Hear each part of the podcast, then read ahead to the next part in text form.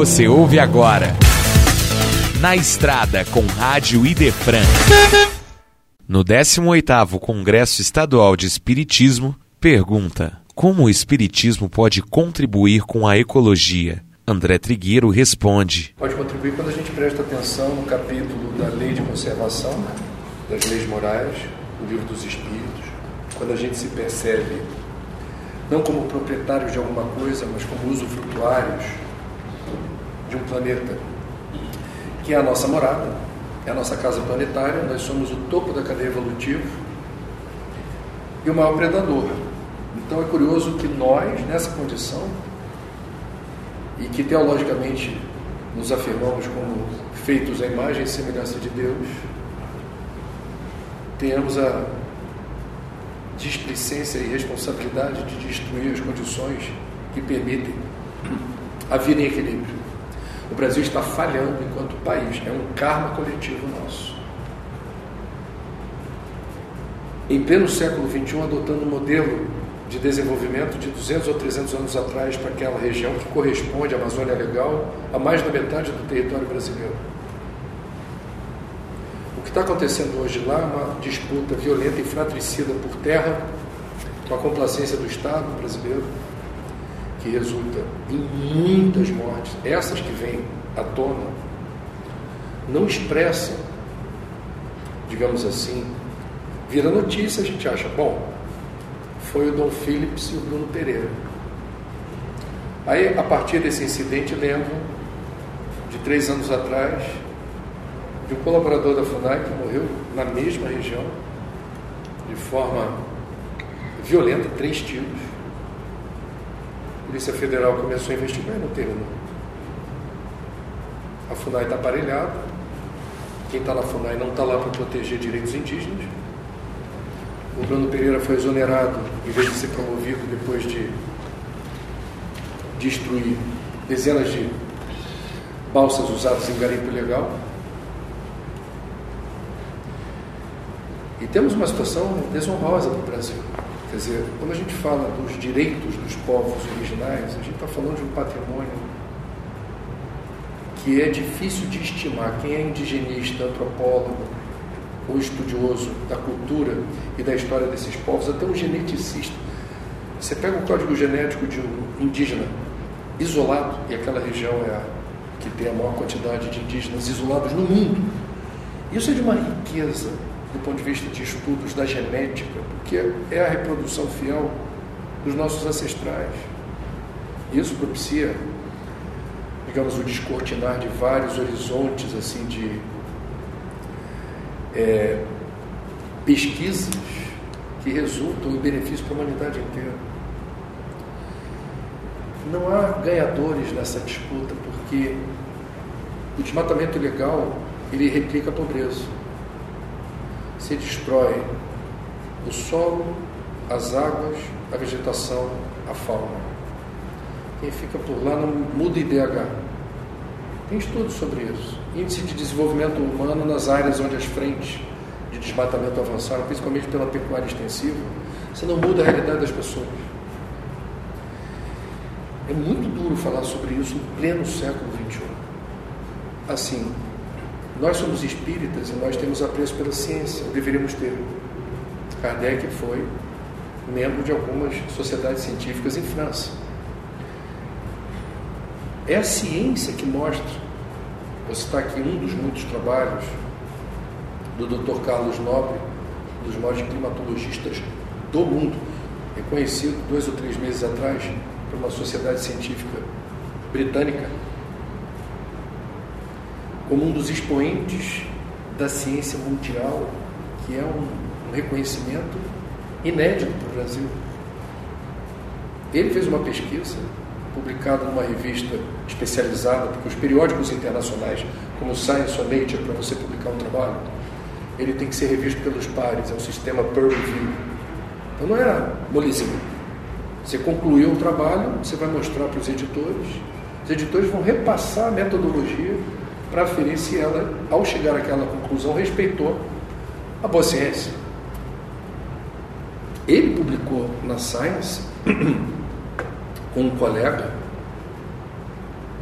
o Thomas Lovejoy, se eu não me engano, um trabalho dizendo se alcançarmos 30% de desmatamento do bioma amazônico, e estamos perto disso, entre 25% e 27%, já virou fumaça, a Amazônia deixará de ser uma floresta tropical úmida, ela perde essa qualidade. É o processo que eles chamam de savanização da Amazônia. O que, que significa isso? Impacto sobre o clima do mundo e sobre o ciclo da chuva. Por dia, pelo fenômeno da evapotranspiração, que é produzido de vapor d'água a partir das árvores, a quantidade de água equivale ao rio São Francisco, em vapor, por dia. E isso é transportado pelos ventos alísios para várias partes do continente e se precipita em forma de chuva. Portanto, feitiço se volta contra o feiticeiro, porque parte da destruição, hoje, como disse, é mais pecuária extensiva, mas já foi sojeiro. Sojeiro depende de chuva. As grandes culturas de soja não são irrigadas. Não dá para irrigar. Você depende de chuva. Se o Brasil se torna mais seco, no Jornal Nacional, esse ano fiz duas reportagens usando indicadores do Operador Nacional do Sistema Elétrico, que monitora há 90 anos barragens. O ONS tinha outro nome.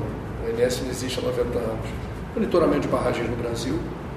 E do CEMADEM, aqui de Cachoeira Paulista, que é o Centro Nacional de monitoramento e alerta de desastres naturais criado depois da catástrofe da região serrana do Rio, que entre mortos e desaparecidos resultou em mil pessoas.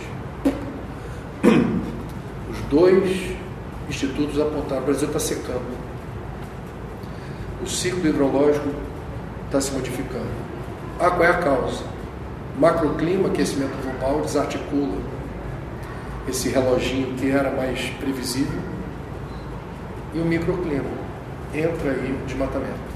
Desculpa a resposta, porque quando você fala do Bruno e do Dom, a gente está falando da ponta do iceberg em relação a uma insanidade cometida por, pelo nosso país. Então, nós do meio espírita falamos de karma coletivo, falamos de que cada nação tem um perfil, digamos assim, uma, uma capacidade de determinar abalos sísmicos na lei de causa e efeito, certo? O Brasil está assumindo. Num livro controverso que é o Brasil, Coração do Mundo, Pátria do Evangelho, aparece lá a Guerra do Paraguai, que seria o nosso caso. Não tenho evidências, não posso afirmar, mas a gente está tendo aí uma segunda guerra contra a lucidez, a razoabilidade e a ética de saber cuidar daquilo que não nos pertence. É legado, mundo de regeneração, com a Amazônia savanizada, por culpa nossa. Desculpa. E quais as consequências disso, André? Desse karma coletivo? Para o Brasil, para os brasileiros? Na hipótese disso, eu não quero parecer, pelo amor de Deus, jornalista. não sei como é que é, a gente. Opa! É uma suposição. Eu não tenho competência para afirmar isso. Mas a, a escala, a escala de danos sociais, ambientais e econômicos, um patrimônio que não é para ser intocado, não é para não explorar. É aquilo que na Constituição de 88 se chama zoneamento econômico ecológico. É a razoabilidade, cara. Assim, há lugares que você não vai mexer. Os status de área de proteção ambiental tem vários.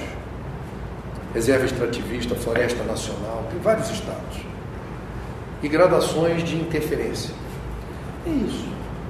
Quer dizer, quando você define por lei, isso aqui é uma área de proteção permanente, você está aferindo ali um status de proteção que não é ao arrepio de uma constatação bem fundamentada. Né? Existe área de proteção ambiental que você permite criação de gado, é, supressão vegetal, você estabelece os limites. Então, as consequências são terríveis, porque é no nosso tempo, cara. Nós aqui somos responsáveis por isso. Não dá para diluir responsabilidade. Elas são distintas, óbvio. Mas eu, quando exerço meu direito de votar, de consumir, como consumidor, é como cidadão, me posicionando nos debates, ou tem um, na escola do meu filho, se tem alguma visita guiada para algum lugar, um professor. O fato que eu vou contar aqui rapidamente aconteceu. A escola da minha filha tinha um negacionista climático. Eu fui na escola, óbvio. Professor, então ensinando o que para minha filha? O que direito vocês estão replicando uma informação dessa natureza? Em qual fonte? Você pode até abrir espaço, acho. Não há um consenso. A ciência não é consensual, nunca foi. Mas quando você vai se deparar com as proporções de lado a lado, você não tem o direito de ter um professor de geografia que diga que a minha filha está dizendo o que ele dizia. Então a gente tem responsabilidade. E não é pequena. Responderemos por isso. Esse foi na estrada com Rádio Idefran no 18º Congresso Estadual de Espiritismo.